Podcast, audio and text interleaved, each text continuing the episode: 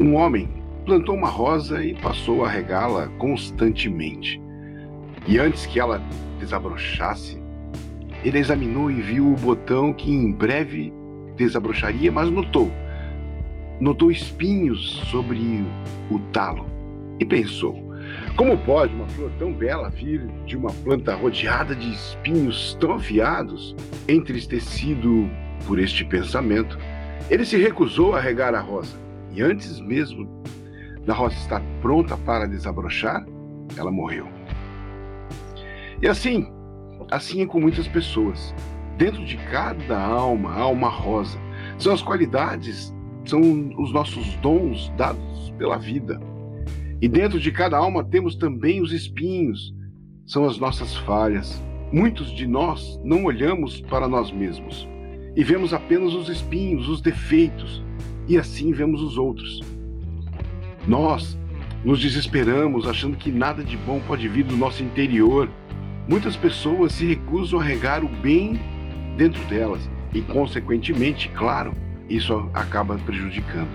Nunca percebemos o nosso potencial, pelo menos uma grande maioria das pessoas. E algumas pessoas não veem a rosa dentro delas mesmas, portanto, alguém mais deve mostrar a elas e um dos maiores dons, talvez, que uma pessoa possa possuir ou compartilhar é ser capaz de passar pelos espinhos e encontrar a rosa dentro das outras pessoas.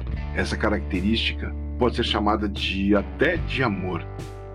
Olhar uma pessoa e conhecer suas verdadeiras falhas, aceitar aquela pessoa em sua vida enquanto reconhece a beleza que ela tem, que ela possui dentro dela e ajudá-la a perceber que ela pode sim superar suas aparentes imperfeições.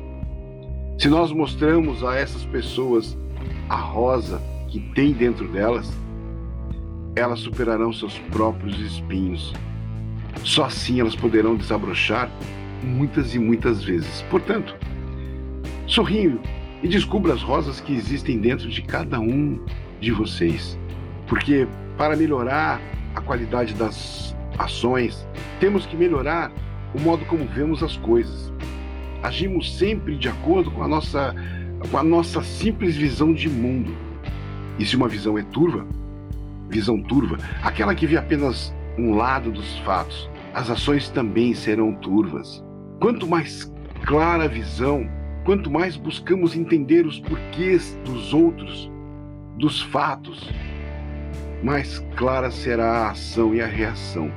E esse processo, claro, começa na consciência, com o autoconhecimento que transforma o estado mental, transforma os seus pensamentos e eh, assim transforma a sua emoção, a atitude, a visão, a ação e, consequentemente, transforma o seu mundo naquele mundo que você deseja viver. Abraço.